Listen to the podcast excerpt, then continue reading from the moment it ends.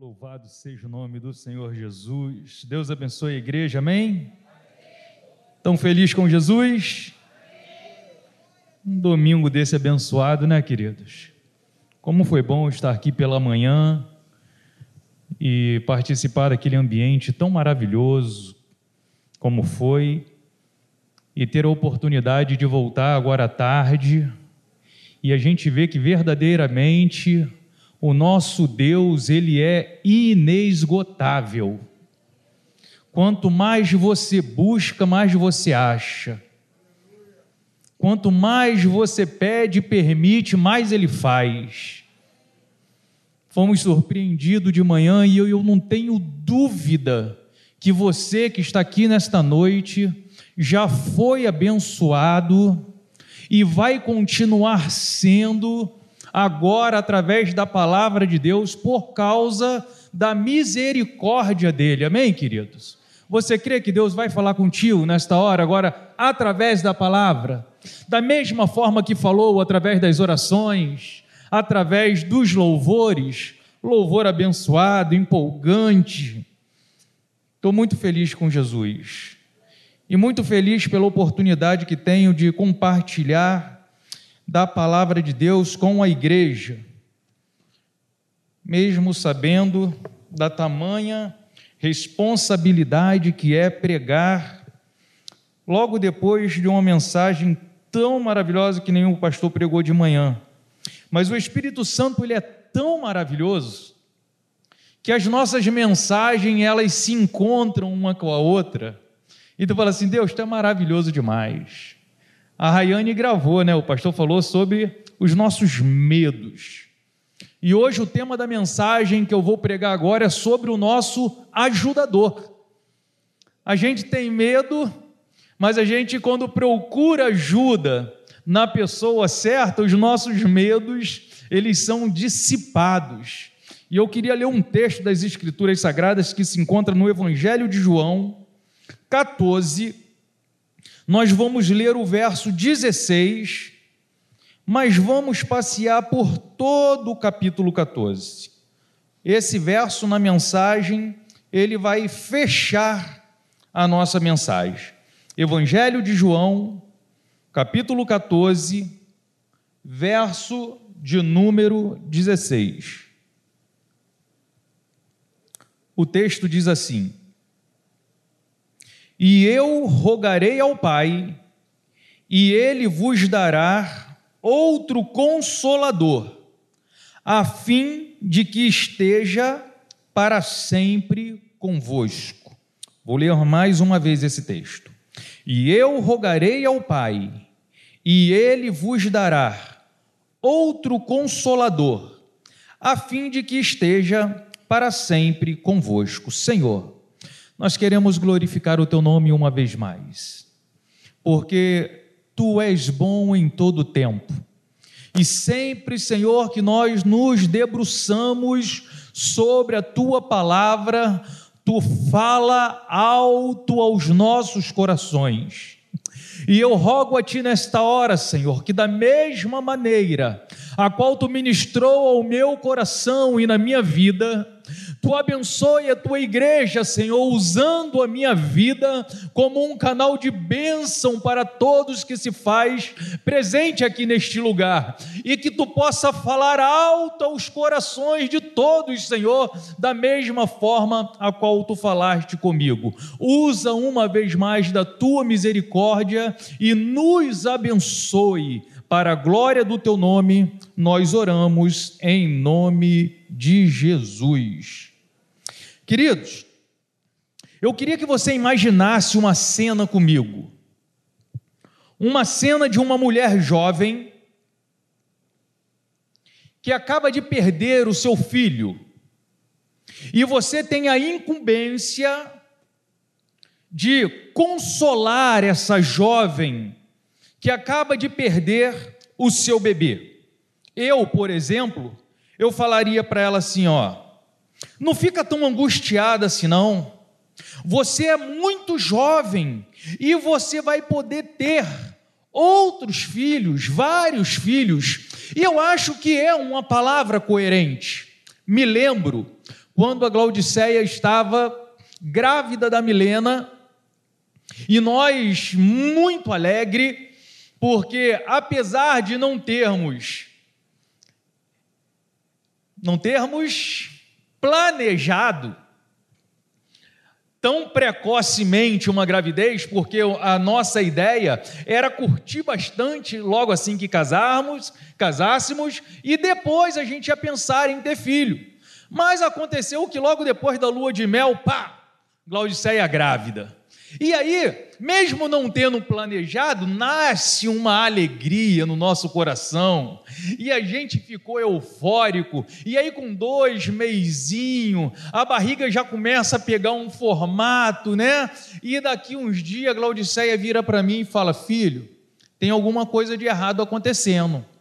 E ela começou a ter uma secreção e ela foi no médico. E um dia eu chego em casa, ela desesperada, eu já contei, eu acho, essa história para vocês. E o médico já tinha decretado: Ó, oh, você está tendo um aborto espontâneo.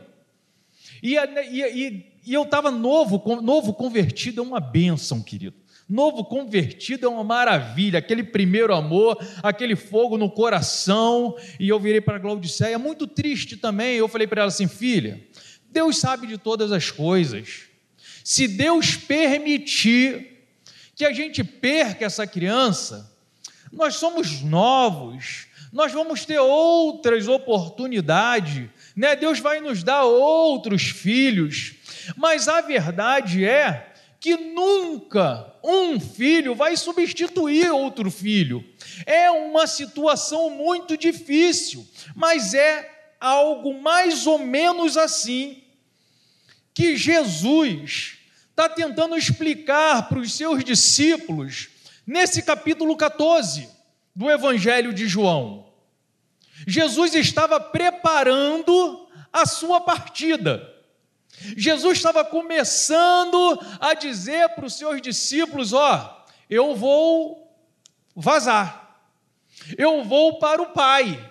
E agora tu imagina o coração desses discípulos como não estava diante dessa palavra do Senhor Jesus dizendo que depois daquele tempo que eles estavam ali junto, caminhando, operando maravilhas, libertando os oprimidos do diabo, curando os enfermos, libertando os cativos, fazendo com que os cegos voltassem a enxergar, vendo os mortos ressuscitar, e agora Jesus vira para esses discípulos e fala assim: ó, se preparem porque eu vou voltar para a casa do Pai. E eu penso que isso trouxe um desespero para os discípulos. O contexto desse texto é exatamente isso. Olha o verso de número 1, 2 e 3 do capítulo 14, o que que diz? Não se turbe o vosso coração, Jesus dizendo para os seus discípulos: credes em Deus, credes também em mim. Na casa de meu pai há muitas moradas. Se assim não fora, eu não vou teria dito, pois vou preparar-vos um lugar, e quando eu for e preparar-lo um lugar, eu voltarei e vos receberei para mim mesmo, para que onde eu estou estejais vós também. Que palavra abençoadora Jesus Cristo estava liberando aqui para os seus discípulos. Mas a verdade é que os discípulos ficaram aterrorizados. Poxa, eu sei que ele vai.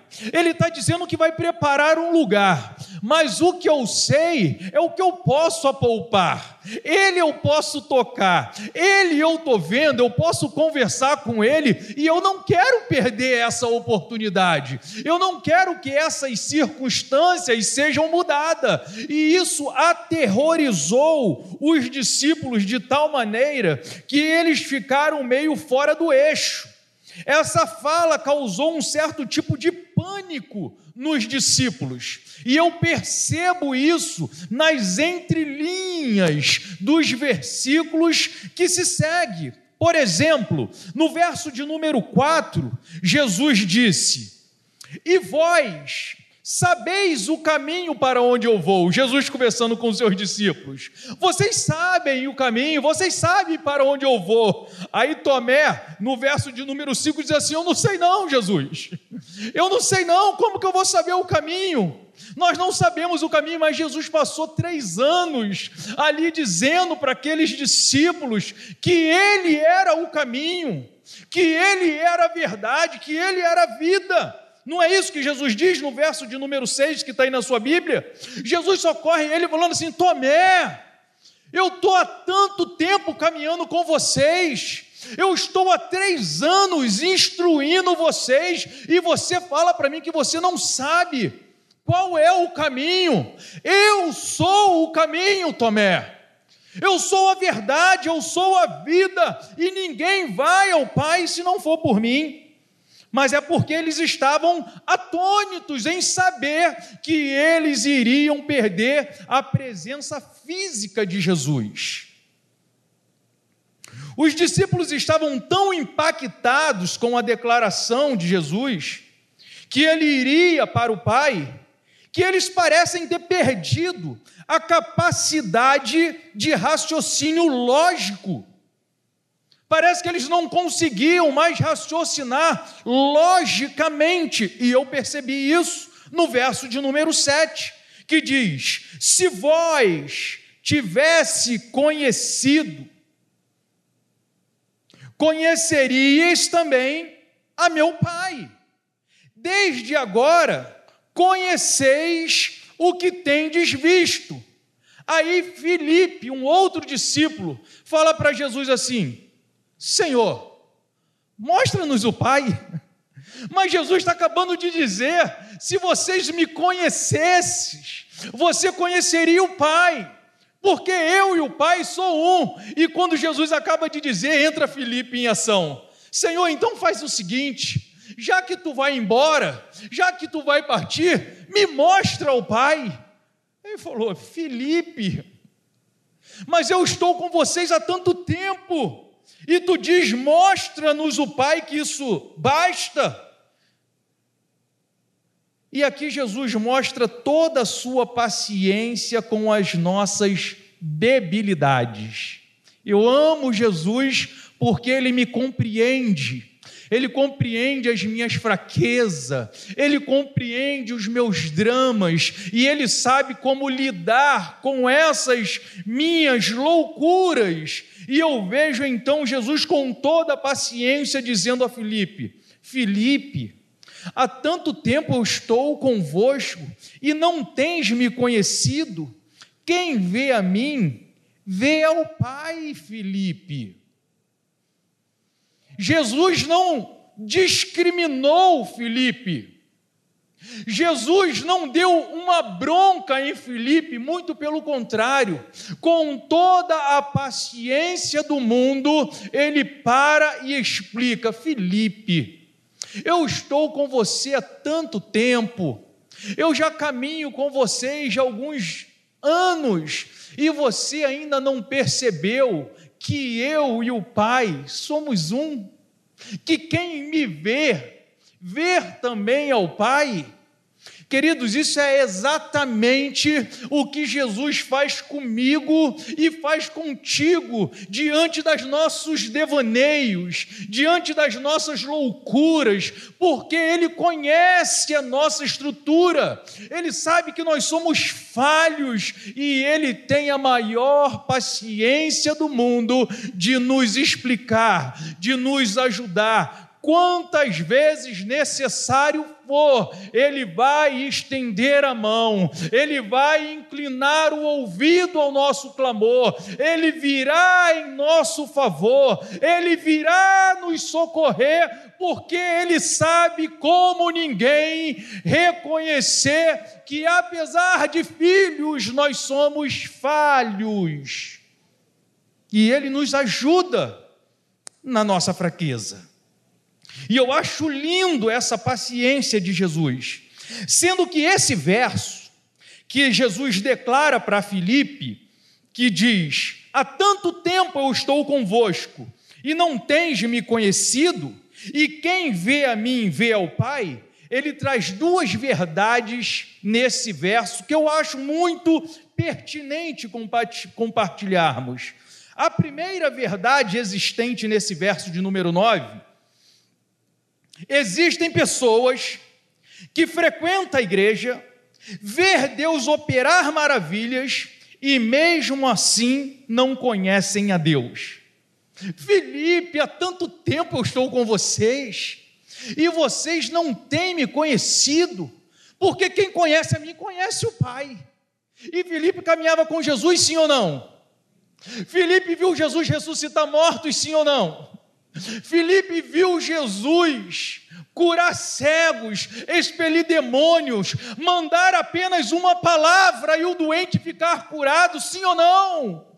Filipe viu todas essas maravilhas acontecer, e eu comecei a ser ministrado pelo Espírito Santo, que nós muitas das vezes somos assim, nós frequentamos as igrejas, nós vamos às escolas bíblicas, participamos dos congressos, participamos de tudo aquilo que a igreja oferece, que a instituição religiosa nos oferece, e mesmo assim, às vezes, nós agimos como não conhecêssemos a Deus.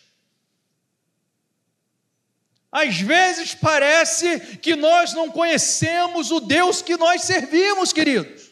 Apesar de sermos assíduos na igreja, de todos os meses participar da mesa do Senhor, e às vezes agimos como loucos.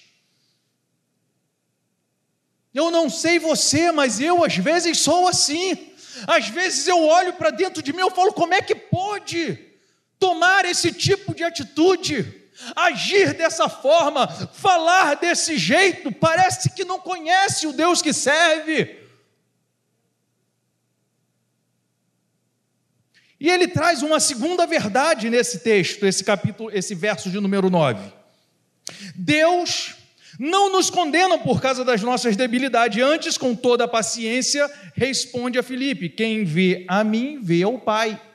Apesar de sermos assim, falhos, muitas das vezes errante, o Senhor Jesus, ele consegue, com os seus olhos como chama de fogo, penetrar aonde o homem não penetra aonde você não consegue ver dentro de você mesmo, o Espírito Santo consegue ver. Ele penetra entre a junta, a medula, entre a alma e o espírito. Ele contempla o desejo do teu coração, que muitas das vezes você está errando, mas o teu desejo é acertar. E quando ele vê esse desejo, eu penso que é isso que mexe com o coração de Deus. Senhor, vê se há em mim algum caminho mau, e se tiver, aplane nesse caminho diante de mim, porque o desejo do meu coração é acertar. O desejo do meu coração é viver de glória em glória, mas por causa da minha debilidade, por causa das minhas fraquezas, hora ou outra eu tropeço, hora ou outra eu falho, mas contempla o desejo do meu coração. Davi tinha muito disso, querido. Uma coisa eu pedirei ao Senhor e a buscarei, que eu possa morar na casa do Senhor para todo sempre. Eu não sei se ele conseguia, mas o desejo dele era esse. O desejo dele era estar na presença do Senhor, era estar na casa de Deus, e ele declarava: Senhor, mais vale para mim um dia nos seus átrios do que mil em qualquer outro lugar. Os salmistas tinham esse tinha essa vibe, essa pegada de dizer para Deus: contempla o que está no meu coração. Não olhe para as minhas ações, porque as minhas ações, muitas das vezes, vai mostrar aquilo que a minha vontade não é, não, não diz o que é a minha vontade. E com essa palavra, eu não estou dizendo que vale a pena sair por aí errando, porque Deus conhece o desejo do teu coração, não, querido. Porque as nossas obras é que vai mostrar a fé que nós temos.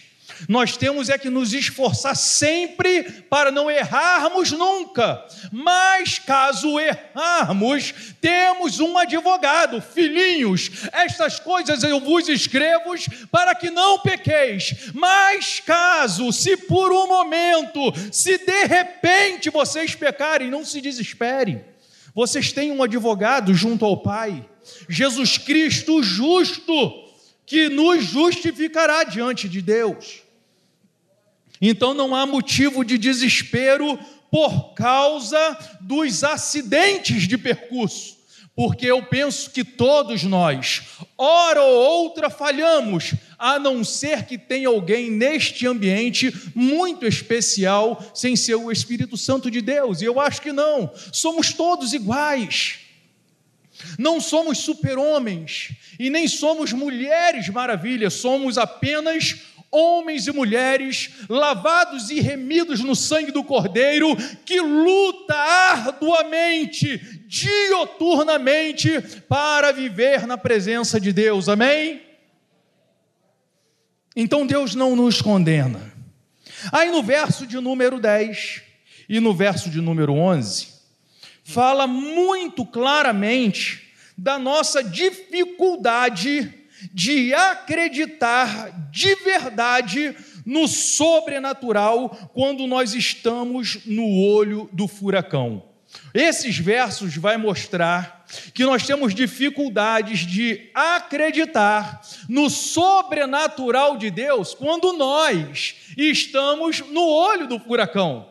Porque eu não sei se você já experimentou isso, quando você vai professar a tua fé, para alguém que está no olho do furacão é uma situação. Chega, meu irmão, fica firme.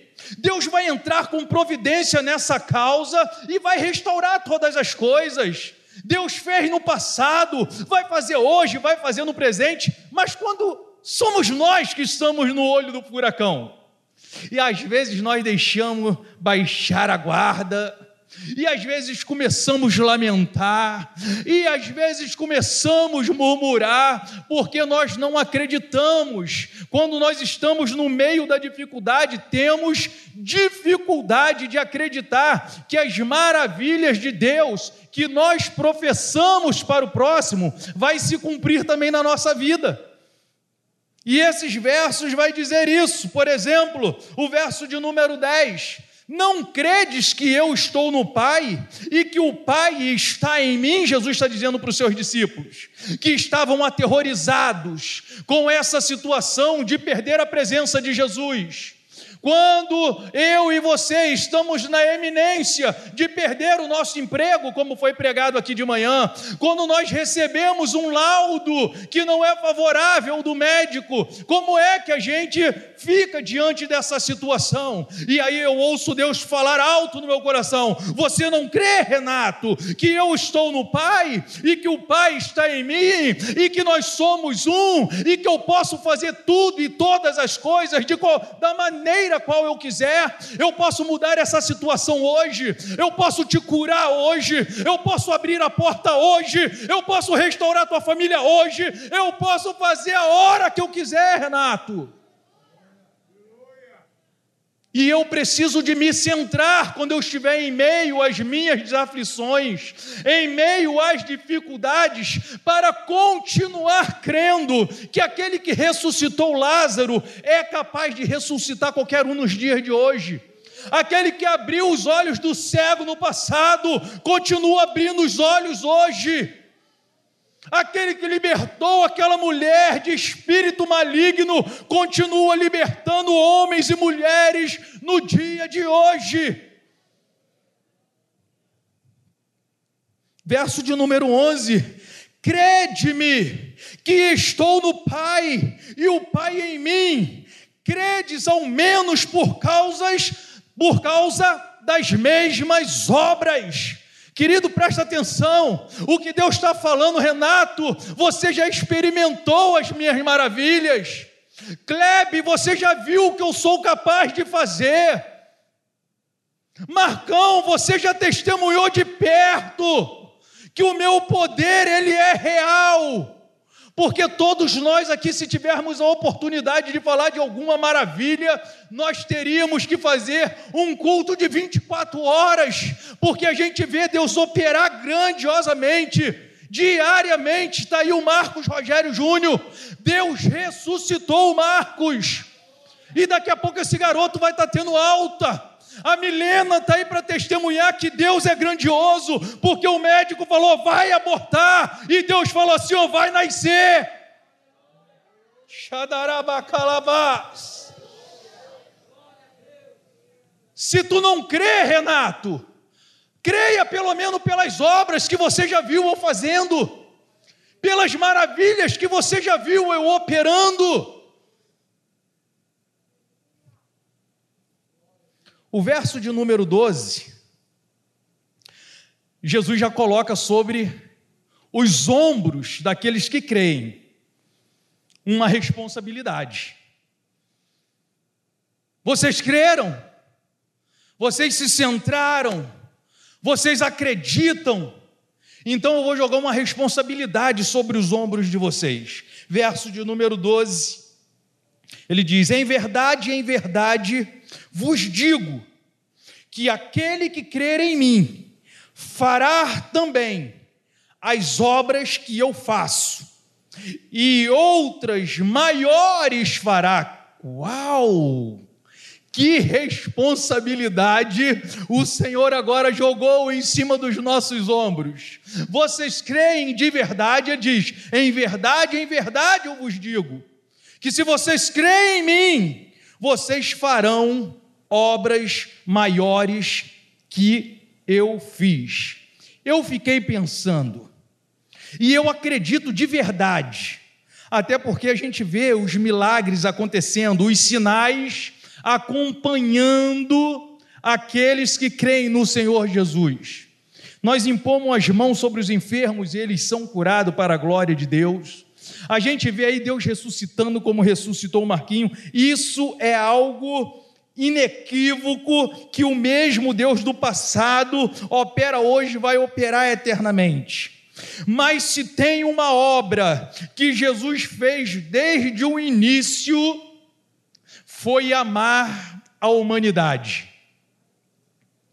Se tem algo que desde o princípio Deus fez, foi amar o ser humano, querido. E eu vejo isso quando eu leio o texto áureo das Escrituras Sagradas, que é João 3,16. Você pode dizer comigo? Porque Deus amou o mundo de tal maneira que entregou o seu Filho unigênito para todo aquele que nele crer não pereça, mas tenha. Porque Deus amou é por causa do amor de Deus. Então, desde o princípio, eu vejo essa obra de Deus amando o ser humano.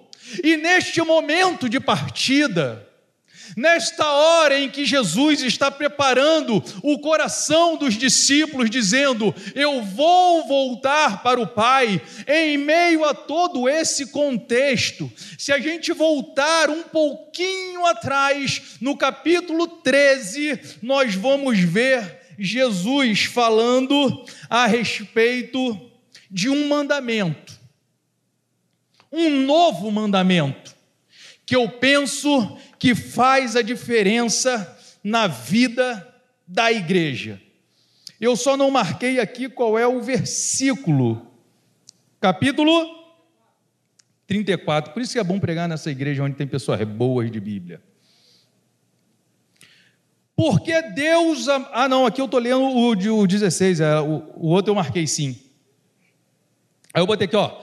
E veja a preocupação de Jesus perto da sua partida para o Pai, o que ele ordena. Aí eu botei aqui o, o, o versículo, que é João 13, verso de 34. Novo mandamento eu vos dou, que vos ameis uns aos outros, assim como eu vos amei, que também vos ameis uns aos outros. Uau! Que obra difícil o Senhor colocou sobre os nossos ombros. Eu imagino como é difícil para você, querido, me amar com as minhas debilidades. Com as minhas dificuldades, com as minhas imperfeições.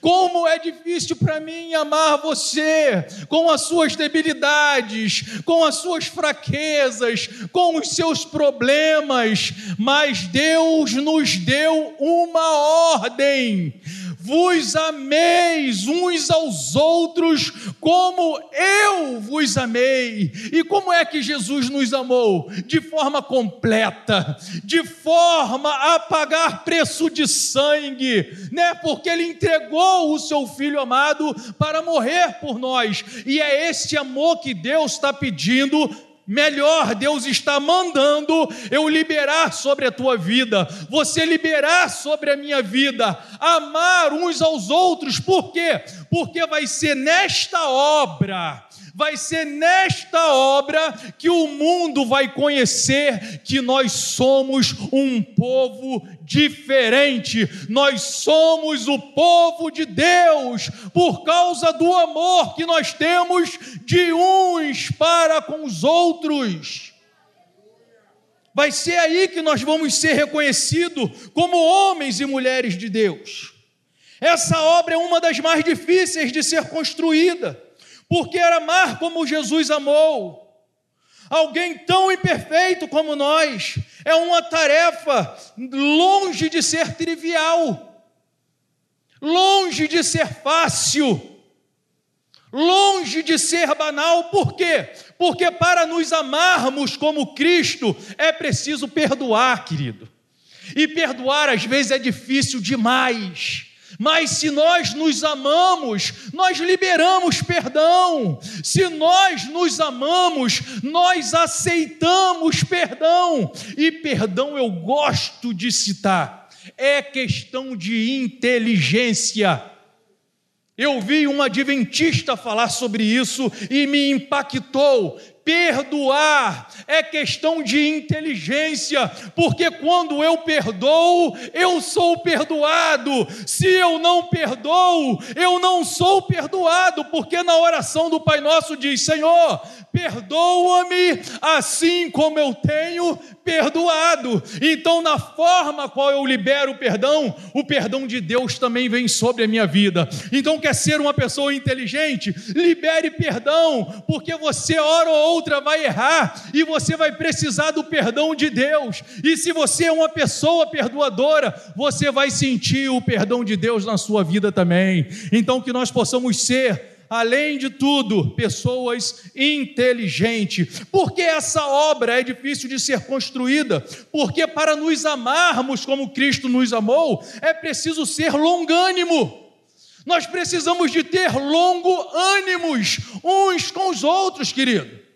Nós não podemos desistir facilmente. Nós não podemos deixar ninguém para trás vamos todo mundo junto, na mesma pegada, mas ele está devagar, então vamos todo mundo devagar, porque ninguém vai soltar a mão de ninguém, nós vamos chegar junto na glória.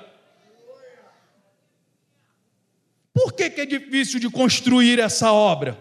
Porque para construir essa obra, amar como Jesus amou, é preciso caminhar uma milha mais. É preciso caminhar uma milha mais, Gessi. Não podemos desistir, não podemos desanimar. Por que, que, é difícil? Porque para nos amarmos como Cristo nos amou, às vezes é preciso abrir mão da nossa razão. Tem uma frase que diz aí: é melhor ser feliz ou ter razão. Tem pessoas que vivem infelizes o resto da vida cheio de razão. Eu estou certo, eu não mudo, eu sou assim, nasci assim e vou morrer assim. E vive infeliz o resto da vida cheio de razão. E as pessoas inteligentes não. Às vezes, mesmo com razão, cara, eu abro mão da minha razão para mim ser feliz ao teu lado. Eu quero caminhar em alegria, eu quero é caminhar com paz, eu quero é caminhar com comunhão, eu quero ser feliz porque eu sou de Deus. E se eu tiver que abrir mão da minha razão, eu abro mão da razão para me te amar, para me viver em comunhão com você, porque eu penso que isso está no coração de Deus. Por isso que é difícil, por quê? Porque naturalmente nós não temos essa capacidade de abrir mão da nossa razão. Por isso nós precisamos de um ajudador. Por que, que é difícil amar como Jesus Cristo amou? Porque amar como Jesus Cristo amou é preciso exercer misericórdia. E o que nós menos somos, humanamente falando, naturalmente falando, somos, o que não, nós não somos é misericordiosos. Nós levamos tudo na ponta da faca. Bateu, levou. Se pisar no meu colo, eu rodo baiana. Tem crente que roda baiana. Por quê? Porque não aprenderam a exercer misericórdia. Mas graças a Deus que nós não somos, querido, naturais. Graças a Deus que nós não somos humanos, naturais, mas nós fomos revestidos. E eu coloquei aqui, ó, realmente, para o ser humano natural é impossível. Para o ser humano natural, Amar como Cristo amou é impossível. Mas a Bíblia vai dizer: o que para o homem é impossível é possível para Deus. Porque para Deus não há impossível. Porque o que para o homem é impossível é possível para Deus. E aí entra o texto que a gente leu no início dessa mensagem que diz: E eu rogarei ao Pai, e ele vos dará outro consolador, a fim de que esteja para sempre convosco. E aqui Jesus, então, com este verso, ele resolve todo o nosso problema. Porque ele está dizendo assim: ó, eu vou voltar para o Pai, mas eu vou rogar o outro consolador e aí, esse consolador, se você for pegar na tradução, ele vem como o ajudador. Então, ó, fiquem tranquilos, porque neste texto, neste contexto, nós podemos dizer: o melhor de Deus ainda estava por vir porque agora ele está indo para o Pai e vai enviar o outro consolador. E aí eu gostaria de destrinchar esse verso com você, quando ele diz que iria enviar o outro. Quando ele diz o outro, ele está dizendo, é um igual a mim. É da mesma essência, com as mesmas características, vocês não vão sentir diferença nenhuma é outro igualzinho, fiquem tranquilos, porque nós sabemos que nós adoramos ao Pai, ao Filho e ao Espírito Santo, amém? Que são os três, mas ao mesmo tempo é um, porque nós adoramos somente a um Deus, e é isso que ele está dizendo: esse outro é um da mesma essência, é um igual ao, ao que eles conheceram fisicamente. E aí ele diz assim: esse consolador quer dizer também o ajudador.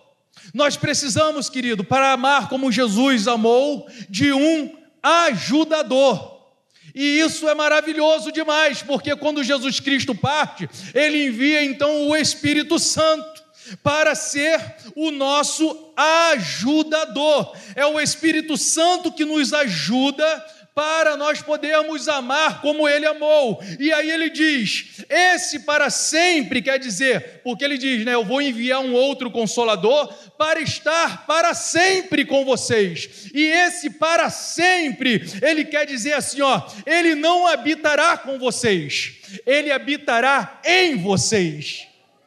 Aquilo que eles tinham fisicamente, agora eles têm espiritualmente, habitando dentro de si. O que tu tem dentro de você é algo que o mundo não pode conhecer. O que nós temos em nós é a presença do Deus, do Deus Todo-Poderoso, do Criador dos céus e da terra, ao qual não quis habitar em templos feitos por mãos humanas, mas resolveu morar habitar dentro de homens e mulheres como eu e você, nos ajudando nas nossas fraquezas e fazendo com que o impossível se torne possível, porque Ele habita dentro de mim, eu posso te amar, eu consigo amar você como Cristo nos amou, não porque eu naturalmente conseguiria, não, é porque o Deus Todo-Poderoso resolveu habitar dentro de mim e me ajudar nas minhas fraquezas.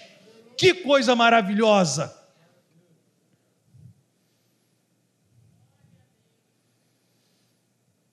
Eu vivi uma experiência essa semana que marcou a minha vida.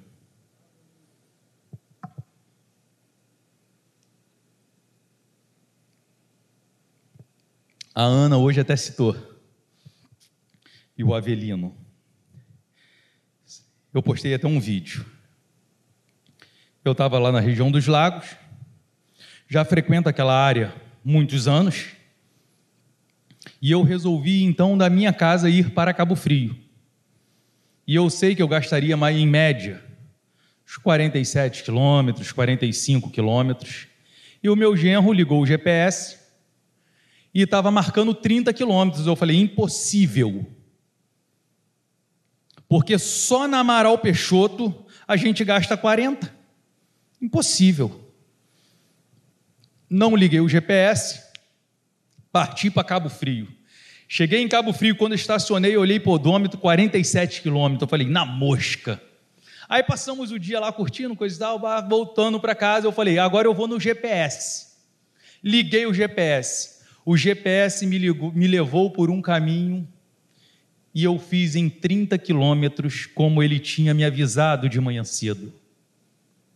Mas eu preferi confiar na minha capacidade, na minha sapiência, que estava acostumado a andar pelas áreas.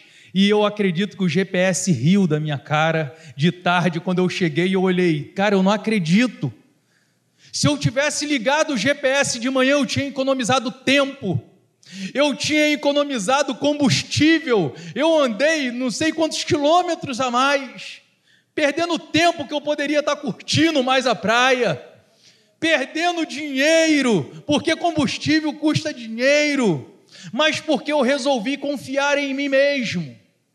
E isso, a gente que prega, né, pastor? Tudo é um insight. E foi através dessa experiência que nasceu essa mensagem. Eu tinha um ajudador ali nas minhas mãos e eu não usei. O GPS estava à minha disposição e eu resolvi, por conta própria, não ligá-lo. E por isso eu não me dei bem na situação.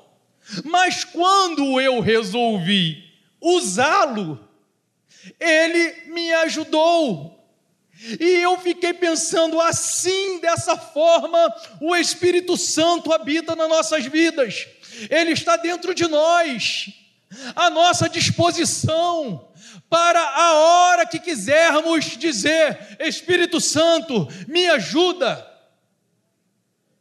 Eu quero te usar, Espírito Santo de Deus.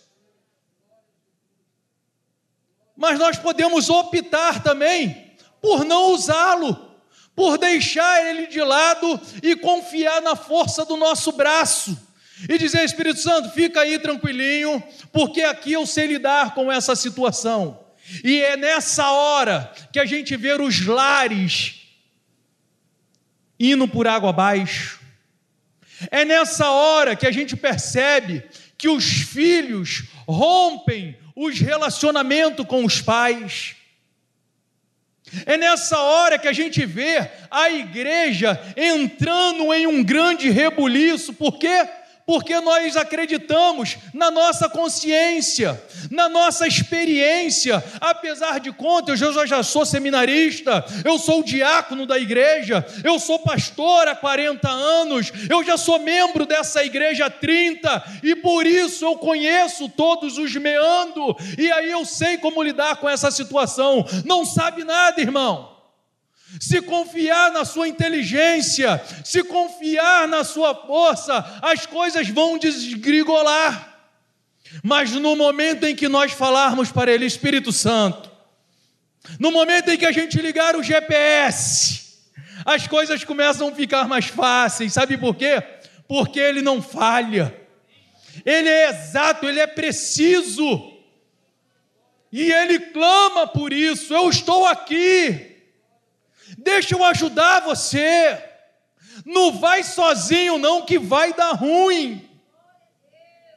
Não confia na sua força, não. Se nós não usarmos o Espírito Santo, querido, a gente vai passar a vida toda desperdiçando o nosso tempo. Porque a gente não vai conseguir resolver os nossos dilemas, os nossos problemas.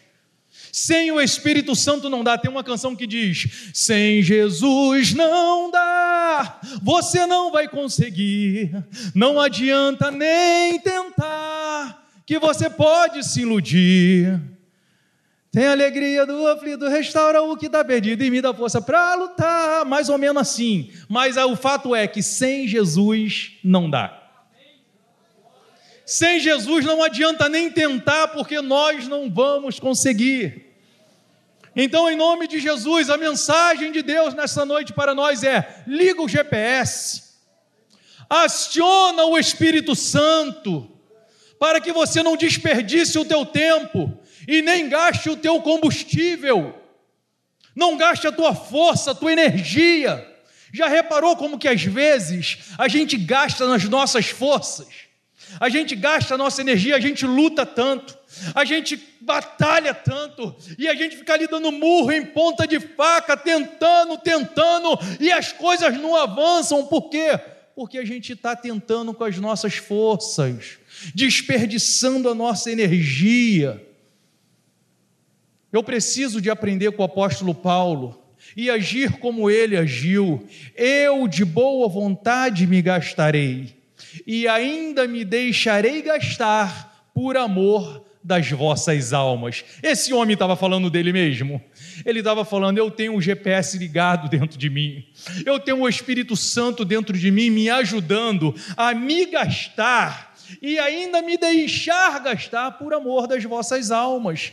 Tu imagina a igreja de São João de Meriti envolvida nessa vibe de amar uns aos outros como Cristo nos amou. Essa cidade vai ser impactada ou não vai?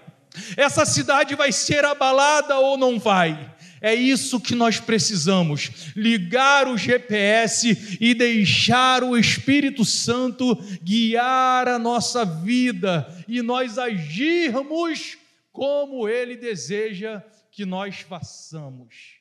Amarmos uns aos outros.